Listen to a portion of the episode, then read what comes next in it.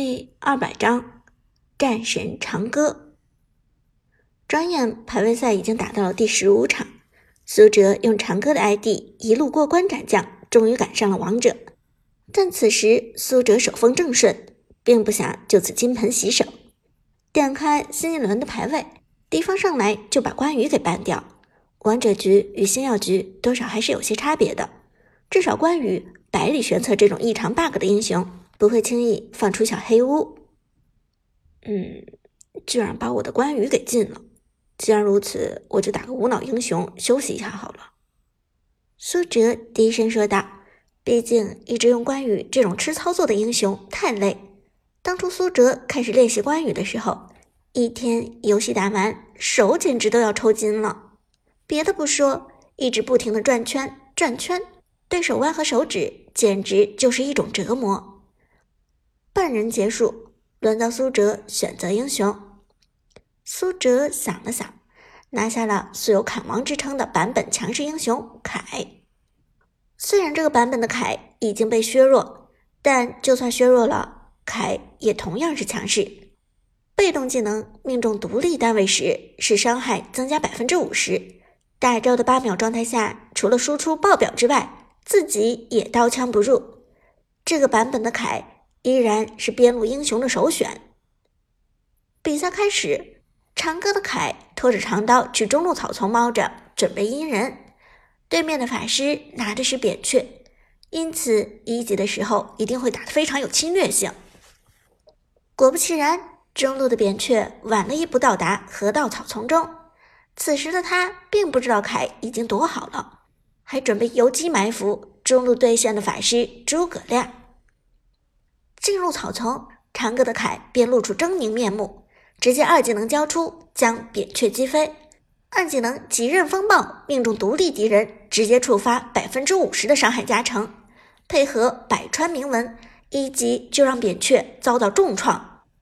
同时，诸葛亮很有意识的跳过来刷出被动，凯则冲上去补充普攻收割。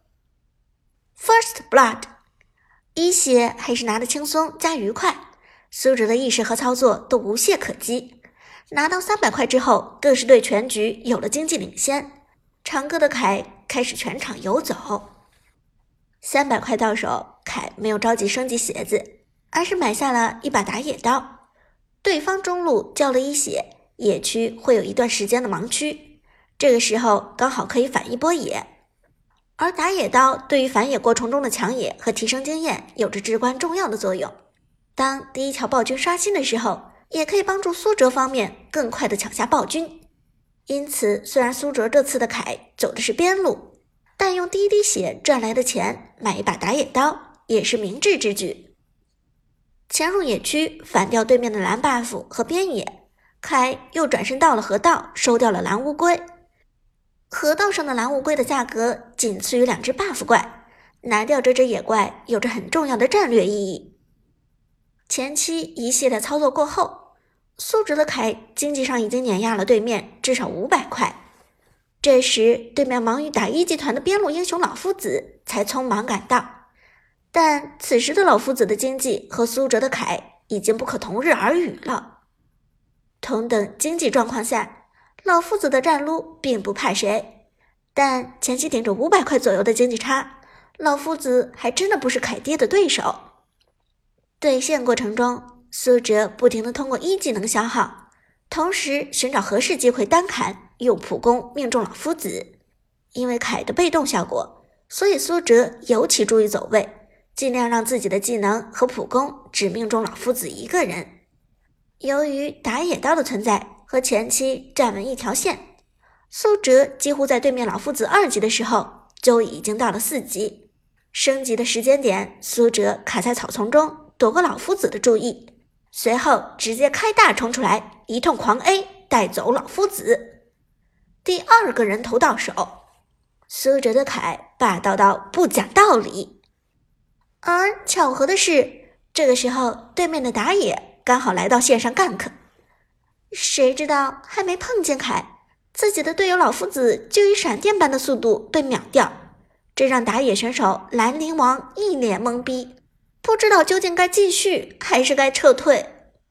但此时想走已经来不及了。凯的八秒大招依然存在，在近乎疯狂的经济碾压和等级碾压之下，兰陵王完全不是凯的对手。Double kill，二击连破，苏哲从草丛中冒出来的凯直接砍杀两人。有经济和等级优势的凯就是强的不讲道理。